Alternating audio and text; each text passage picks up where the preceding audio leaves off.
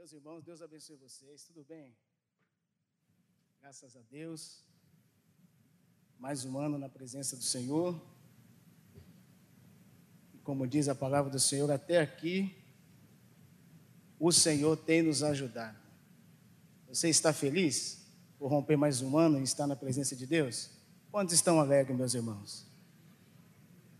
Participar da mesa do Senhor é como é que eu posso dizer, é uma verdadeira honra. Há convites que os homens nos fazem, que são de suma importância, convites honrosos. Mas o convite que o Filho de Deus nos fez, há dois mil anos atrás, a se assentar com Ele, não tem honra maior que um homem com uma mulher pode receber de estar na casa de Deus, servindo ao Senhor com alegria. Louvado seja Deus. Eu gostaria que você abrisse a palavra do Senhor, por gentileza. Abra sua Bíblia, livro de Jó.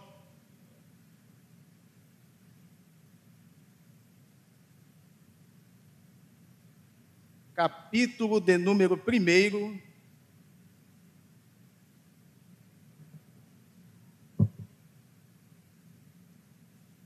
Versículo de número 1.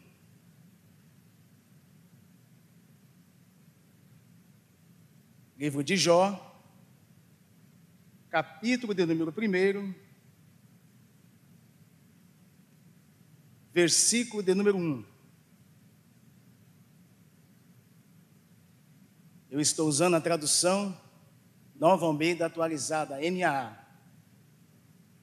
Está escrito assim: Havia um homem na terra de Uz, cujo nome era Jó.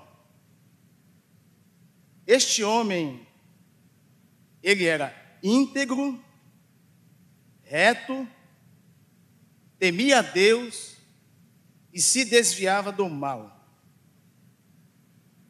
Vou repetir. Havia um homem na terra de Uz, cujo nome era Jó. Este homem tinha algumas qualidades. Ele era íntegro, reto, temia Deus e se desviava do mal. Vamos orar, meus irmãos?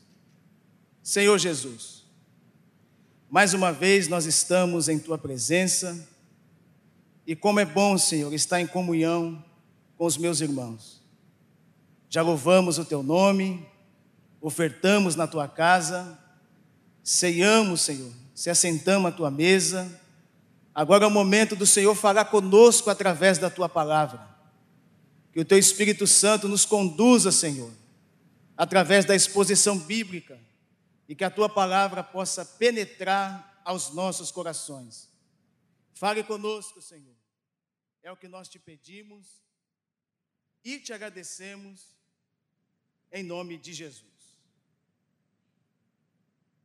Meus queridos irmãos, aos nossos amigos internautas também, Deus abençoe do YouTube.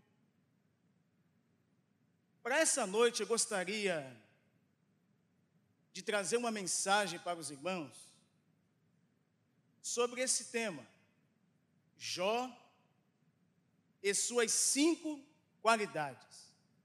Jó e suas cinco qualidades. A exceção do drama vivenciado e do drama do sofrimento de Cristo no Calvário, não existe em literatura alguma universal um episódio tão dramático como a história de sofrimento do patriarca Jó. A vida ela é feita de alegria, de sofrimento e de perdas.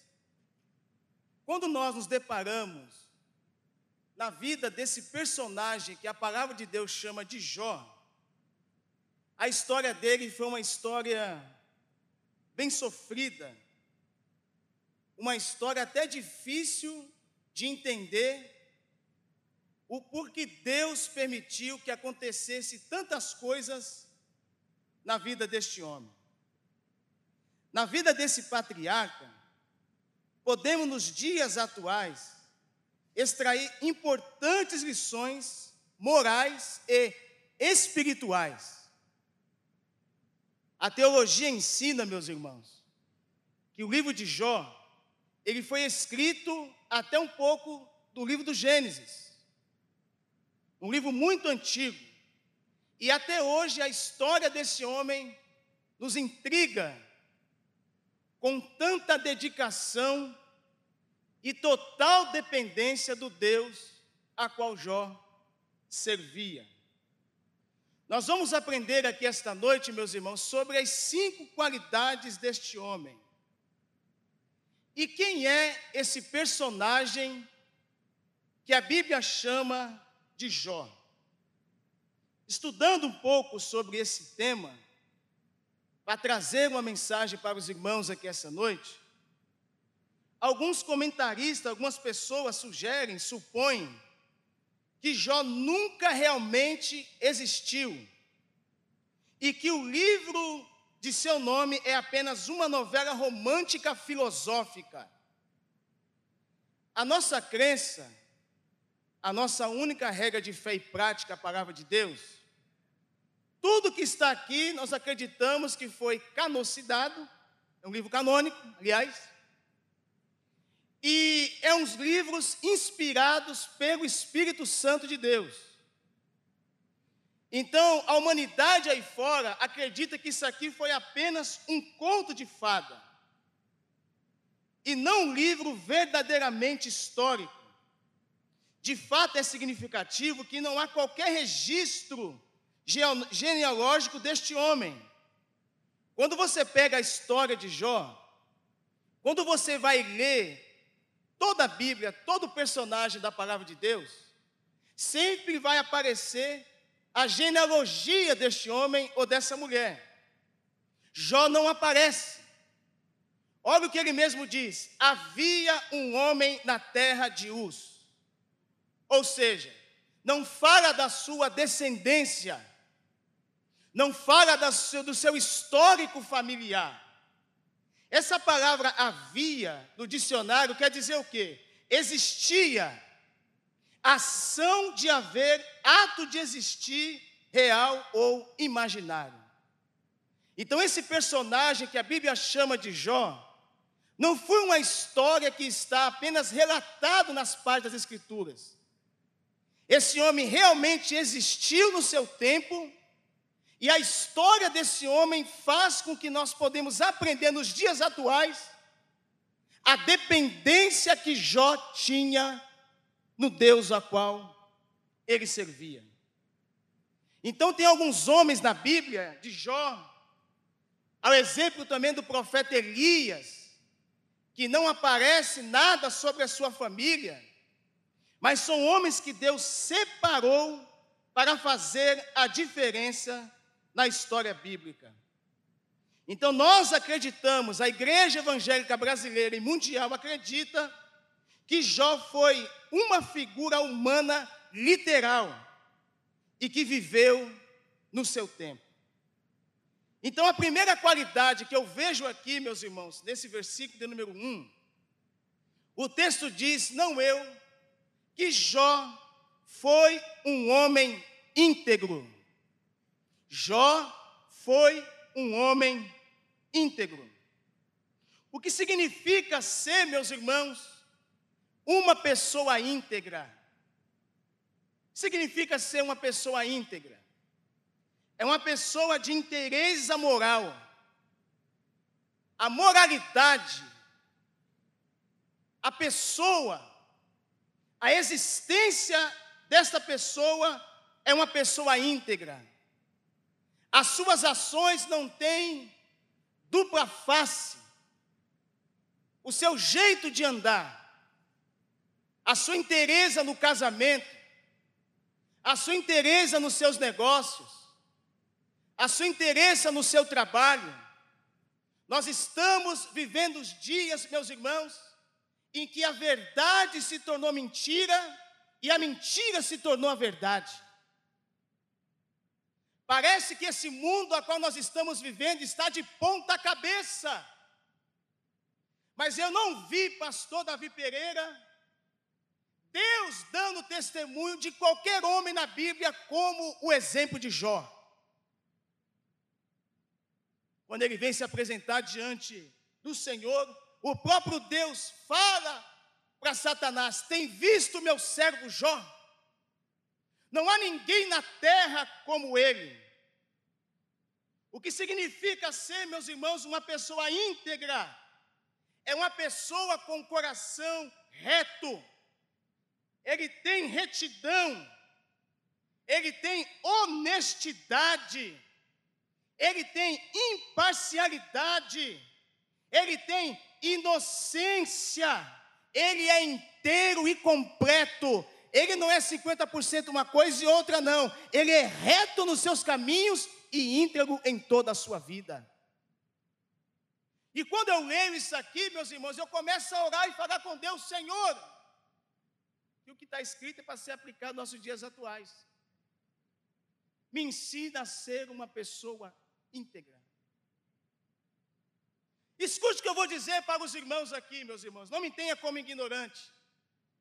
Eu venho de uma boa família, acredito que os irmãos também foram criados bem pelos seus pais, mas interesa na vida, retidão e caráter, eu aprendi muito lendo a palavra de Deus, orando e estudando a Bíblia Sagrada.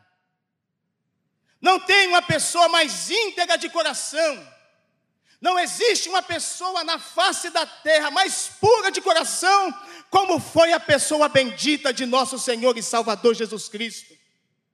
E o apóstolo Paulo diz: Sede meus imitadores, como eu sou de Cristo. Nós temos que imitar, meus irmãos, essa inteireza de coração e rogar a Deus para que Deus nos dê um coração íntegro em toda a nossa maneira de viver. Você está precisando disso? Eu estou. Eu estou. Tem pessoas, meus irmãos, que às vezes a riqueza tira o foco da sua missão em concernente às coisas de Deus.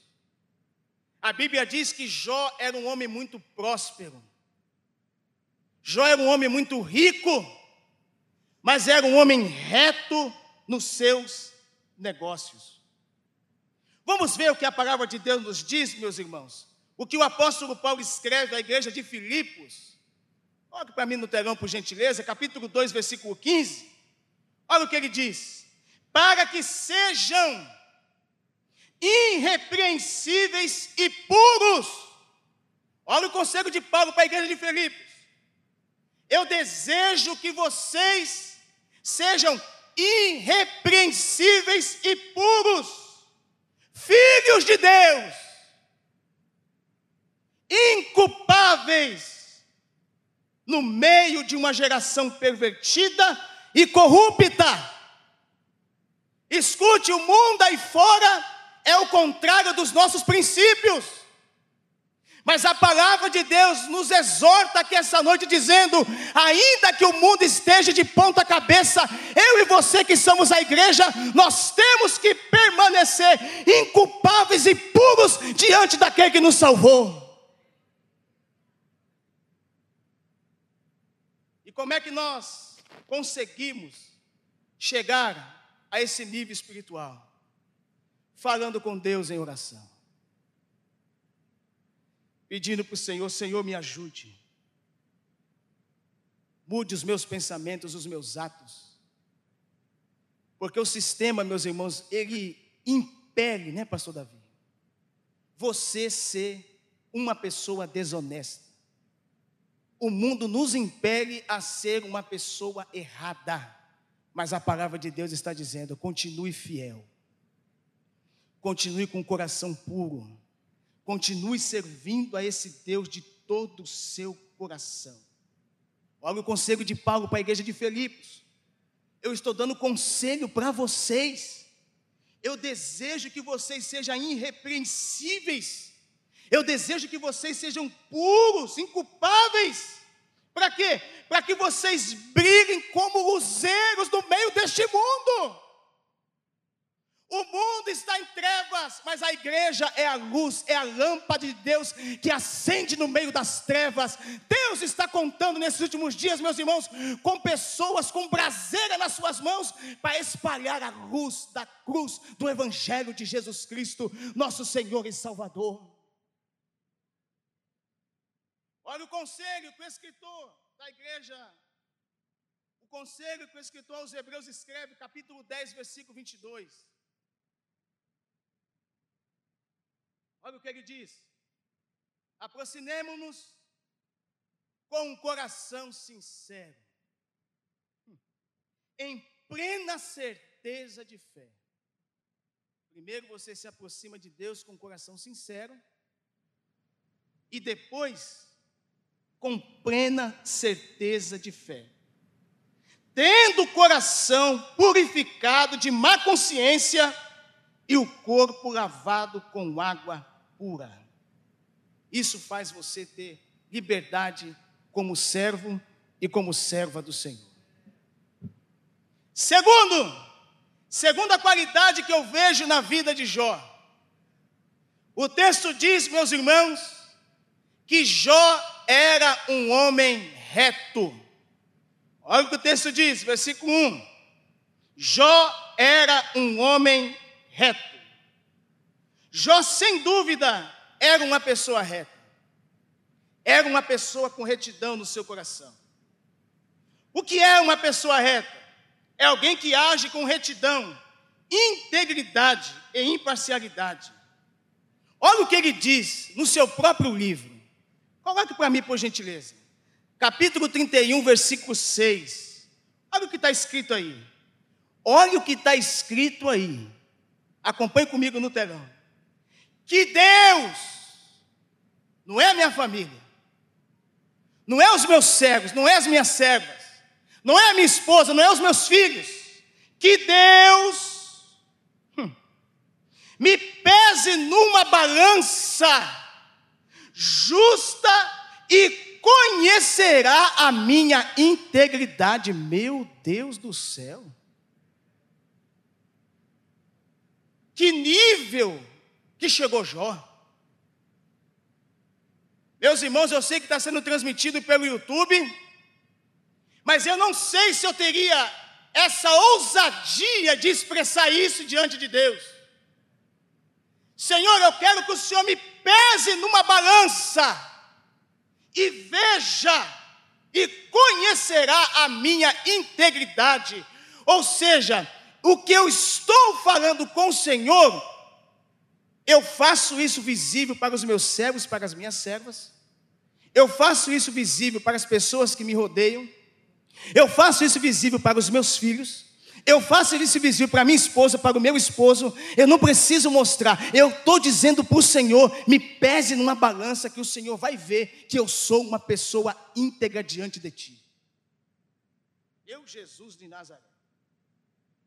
Olha o que o escritor, meus irmãos, da carta aos Hebreus escreve, capítulo 12, versículo 13: Façam caminhos retos para os seus pés, para que o manco não se desvie, mas seja curado. Olha o que o escritor está dizendo: vocês precisam fazer caminhos retos, porque você tendo essa retidão em todo o teu andar, em todo o teu falar, até os mancos vão ser curados. Ou seja, tem pessoas que estão nos vendo. Não é isso, meus irmãos? A Bíblia diz que tem uma nuvem de testemunha que nos rodeia de dia e de noite. Se você for exemplo, se eu for exemplo, no meu trabalho, na minha faculdade, no meio da minha família, no meio da minha parentela, você vai ser uma pessoa que vai fazer com que o manco seja curado de qualquer tipo de coisas. O que Deus está precisando nesses últimos dias, o que a igreja está precisando ser nesses últimos dias, é luz, é exemplo, é mostrar a diferença nessa geração má. Jó tinha esse princípio, era um homem íntegro, era um homem reto. Olha o que o apóstolo Paulo escreve à igreja de Éfeso, capítulo 4, versículo de número 24. Olha o que ele diz: E assim revestir da nova natureza, criada segundo Deus. Em que? Em justiça. A nossa natureza agora não é injustiça. A nossa natureza é justa. Em que? Em retidão, procedentes da verdade. Que coisa interessante. É uma história de vida que eu aprendo muito com a vida deste homem, desse patriarca que a Bíblia chama de Jó. Terceiro ponto positivo, meus irmãos, que eu vejo, ou qualidade que eu vejo na vida de Jó. O texto diz que Jó era um homem temente a Deus. E se fosse para mim parar aqui, meus irmãos, eu ficava até amanhã falando sobre isso aqui. Não adianta, meus irmãos, eu ser íntegro, não adianta eu ser reto, não adianta eu ser uma pessoa justa, não adianta eu ser um bom pagador de contas, não adianta eu ser uma pessoa do bem se eu não ter dentro do meu coração o temor de Deus sobre a minha vida. Os irmãos entendem isso? O temor muda toda a história de um homem e de uma mulher que está aos pés de Cristo. Salomão diz que o temor do Senhor é, é o princípio da sabedoria. Meus irmãos, um crente que teme a Deus está lá, eu não estou lá te vendo. Mas Deus está te vendo, foi o que eu ouvi aqui hoje pela manhã. Aquele testemunho lindo que o Senhor deu aqui, daquela moça que estava fazendo coisa indecente com, o namorado e tal. O pastor falou, vai, faz aqui na minha frente, ficou com vergonha. Isso, temor. Como é que eu temo a Deus, meus irmãos? Como é que eu chego nesse relacionamento com Deus? é estudando a palavra de Deus. É indo para a igreja, frequentando os cultos, vindo para a EBD, escola bíblica dominical, é onde você aprende o conhecimento do Senhor e através do conhecimento vem o temor de Deus sobre as nossas vidas. Jó tinha essa virtude sobre a sua vida. O texto diz que Jó era um homem temente a Deus. Uma pessoa que teme a Deus é uma pessoa que reverencia a Deus. É uma pessoa que reconhece a Deus em todos os seus caminhos. A faculdade que você passa, os funcionários que você tem. O que mais que eu posso colocar aqui? A pós-graduação que você quer fazer. Coloque esse título, esse reconhecimento, não nas suas ações, reconhece que Deus está te colocando lá. A família que Deus me deu, a família que Deus te deu, isso não é um mérito nosso, é a bondade, a misericórdia de Deus sobre a nossa vida. Na verdade, meus irmãos, nada é nosso, tudo é emprestado. Temer a Deus, reconhecer a Deus. Tem posições, posições que Deus nos coloca na vida, meus irmãos que você para e pensa: peraí, isso aqui não foi mérito meu. É verdade ou não é, meus irmãos? Já aconteceu isso contigo? Deus te colocar numa posição que você fala: não, no meu conhecimento eu não ia, não. Eu não era capaz. Por quê, meus irmãos? Jesus está conosco. Ele aplana os caminhos. Ele abençoa a nossa vida. Na verdade, o desejo de Deus é te abençoar é te colocar, meus irmãos, para ser verdadeiramente abençoado. Mas quando você estiver na bênção com Deus, nunca esqueça disso, reconheça a Deus, engrandeça a Deus, dê testemunho de Deus, fale o que Deus está fazendo na sua vida, para que outras pessoas também possam ser abençoadas. E é que Jó fazia, meus irmãos? Jó colocava sempre Deus em primeiro lugar na sua vida. Tem pessoas que colocam o filhinho na frente, a filhinha na frente, tem pessoas que colocam a casa na frente, tem pessoas que colocam a esposa na frente, o esposo na frente, Jó não. O meu primeiro, a minha primícia é o meu Deus. Está na Bíblia, pastor? Está. Capítulo 1, versículo 5. Olha aí o testemunho desse homem. Quando se encerrava um ciclo de banquetes, toda reunião cristã, meus irmãos, o fim é comida. Primeiro jogo de acabar o culto para a gente comer esse cachorro quente aí, meu pastor. O que que Jó fazia? Herança boa, todo mundo com a barriguinha cheinha. Jó chamava os seus filhos, isso é temor de Deus, e os santificava. Sete filhos e três filhas. Levantava-se de madrugada e oferecia holocausto segundo o número de todos eles. Pois Jó pensava assim: talvez os meus filhos tenham pecado e blasfemado contra Deus em seu coração. Jó fazia isso continuamente. Isso é o temor a Deus, meus irmãos. Você está na bonança, você está no tempo de fartura, mas você reconhece que a sua casa ela só pode ser abençoada se você for o abençoador. Apresente os seus filhos, você mãe pai que está aqui. Coloque a tua linhagem na mão de Deus. Diga, Senhor, que nesse ano de 2023, Ele não está do meu lado, Ele está longe, Ele foi criado. Senhor, eu vou santificar, eu vou apresentar apresentar o meu filho e a minha filha diante do Senhor, porque eu sei que através disso o Senhor pode mudar a história da minha família. Você acredita nisso, meus irmãos? Que Deus pode visitar, pode estar no Rio de Janeiro, pode estar em outro país. A oração, meus irmãos, ela rompe fronteira, chega do coração e transforma a vida do homem e da mulher. Eu creio nisso.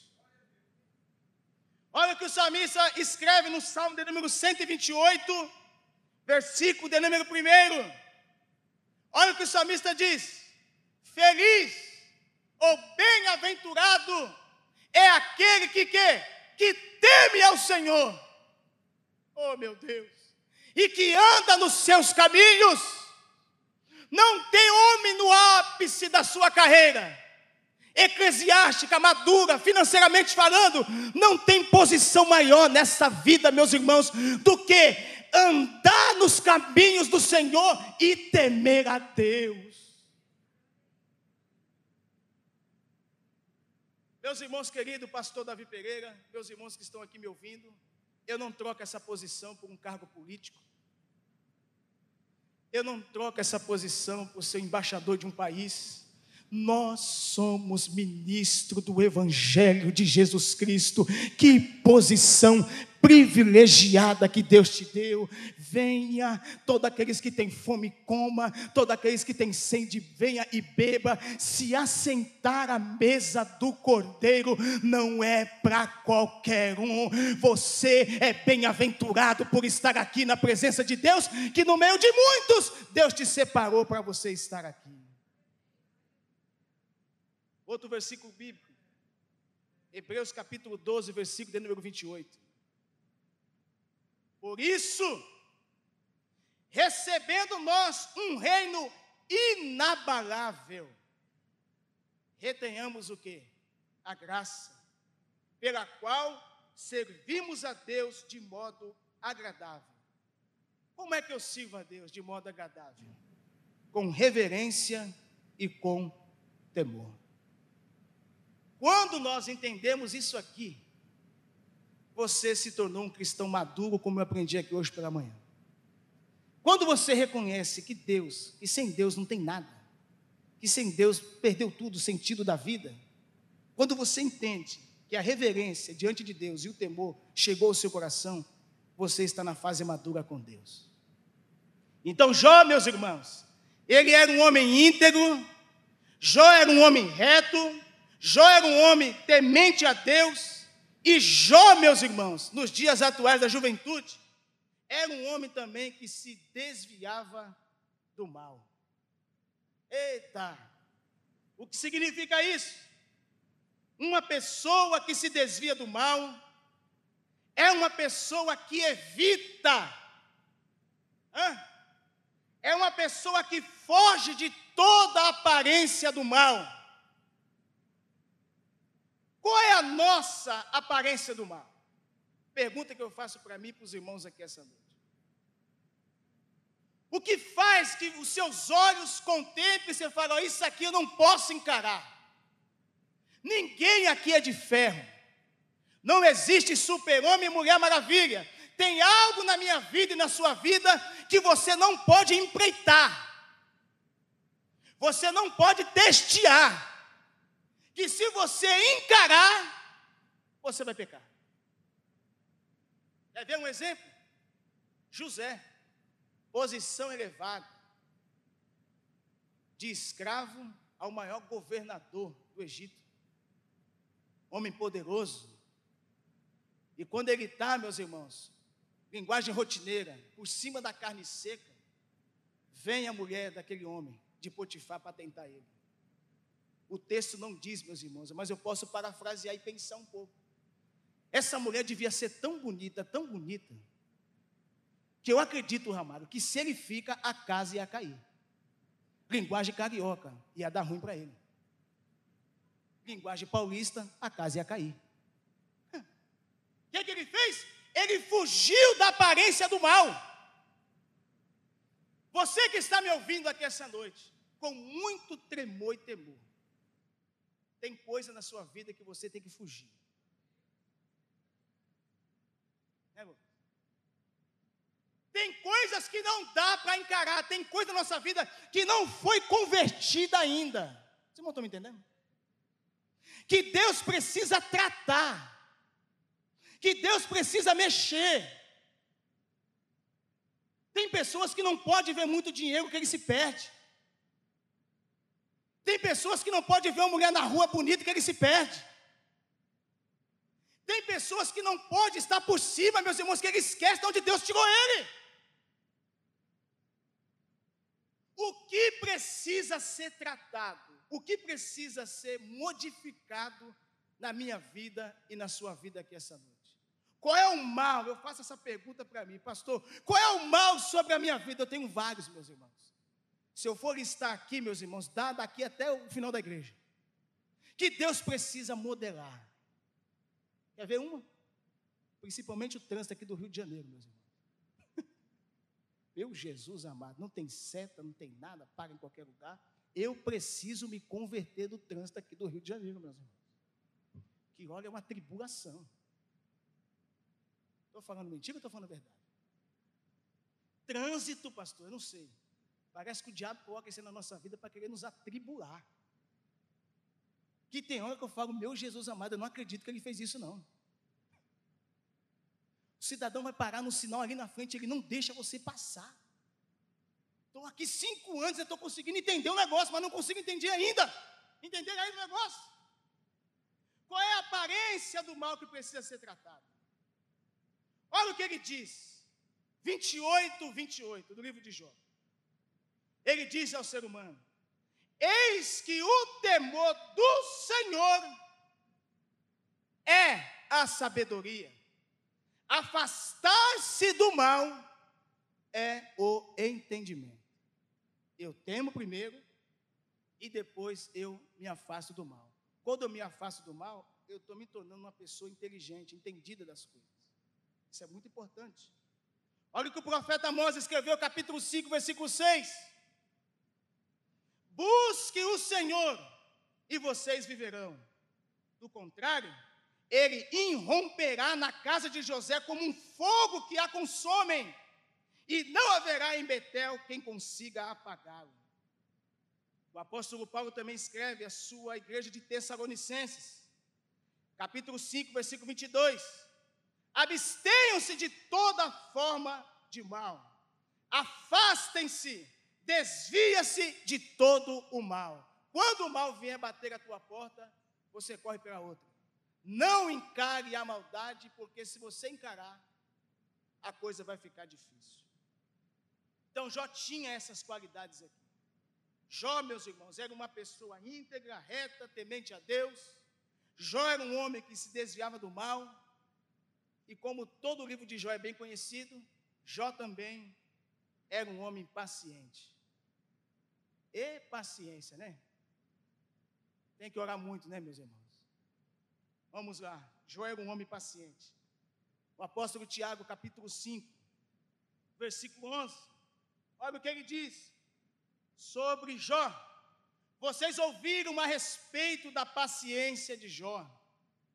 E sabe como o Senhor fez com que tudo acabasse bem, porque o Senhor é cheio, oh meu Deus, de misericórdia e compaixão.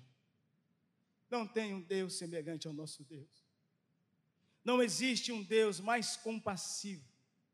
Não existe um Deus mais misericordioso como nosso Senhor e Salvador Jesus Cristo. Jó ficou conhecido na história universal como homem da paciência. Uma pessoa paciente é alguém que suporta as provações com quê? Com resignação e espera com tranquilidade a solução dos seus problemas. Ou seja, eu não estou à deriva.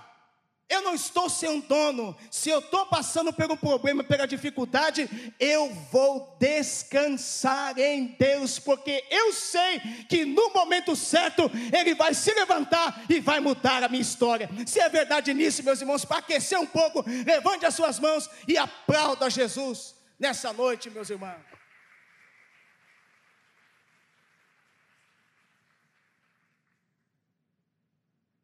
Ter paciência é isso aqui, meus irmãos. Que Paulo escreve à igreja de Romanos, capítulo 5, do versículo 3 ao versículo 4. Olha o que ele diz lá. E não somente isto, ser paciente é isso aqui. Mas também tem que ter maturidade. Não somente isto, Paulo está dizendo à igreja de Roma, para os romanos, mas também nos gloriamos nas tribulações, sabendo que a tribulação produz a perseverança, ser perseverante. E a perseverança produz a experiência. E a experiência produz a esperança. Olha o que Paulo está dizendo. Não somente isso, mas eu quero, igreja de Roma, que vocês se gloriem nas tribulações. Eu espero que vocês se gloriem, aleluia, na perseverança. Eu espero que vocês se gloriem na perseverança na experiência com Deus, porque você fazendo isso, você se tornou uma pessoa madura e entendeu os propósitos de Deus sobre a sua vida. Para finalizar, meus irmãos, Salmo de número 40, o Salmo da paciência, versículo 1 esperei com paciência pelo. E ele fez o que? Se inclinou para mim e ouviu quando clamei por socorro. A conclusão da história, da vida deste homem, eu finalizo assim: a história do dramático sofrimento de Jó e a grande mudança de sorte que o Senhor operou em sua vida tem servido de consolo e ânimo para todos aqueles que estão passando por provações, sabendo de antemão que o nosso Senhor é poderoso para fazer. Efésios capítulo 3, versículo 20. O nosso Senhor. Vamos repetir um, um, um dois, três? Um, dois, três. Que o nosso Senhor, Ele é o quê? Para fazer o quê?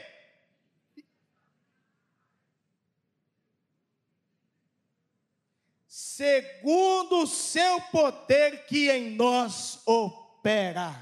Amém, meus irmãos? Você pode aplaudir ao Senhor por essa mensagem nessa noite? Eu ainda tenho cinco minutos. Eu gostaria de orar por você. Pastor, eu eu preciso estar enquadrado nisso aqui, meus irmãos. Eu preciso ter interesse na minha vida. Eu preciso ser uma pessoa mais reta. Eu preciso ter mais temor a Deus. Eu quero reverenciar mais a Deus. E eu preciso ser um homem paciente. Eu quero entender os propósitos de Deus na minha vida e quando as tribulações vier, eu possa esperar no Senhor.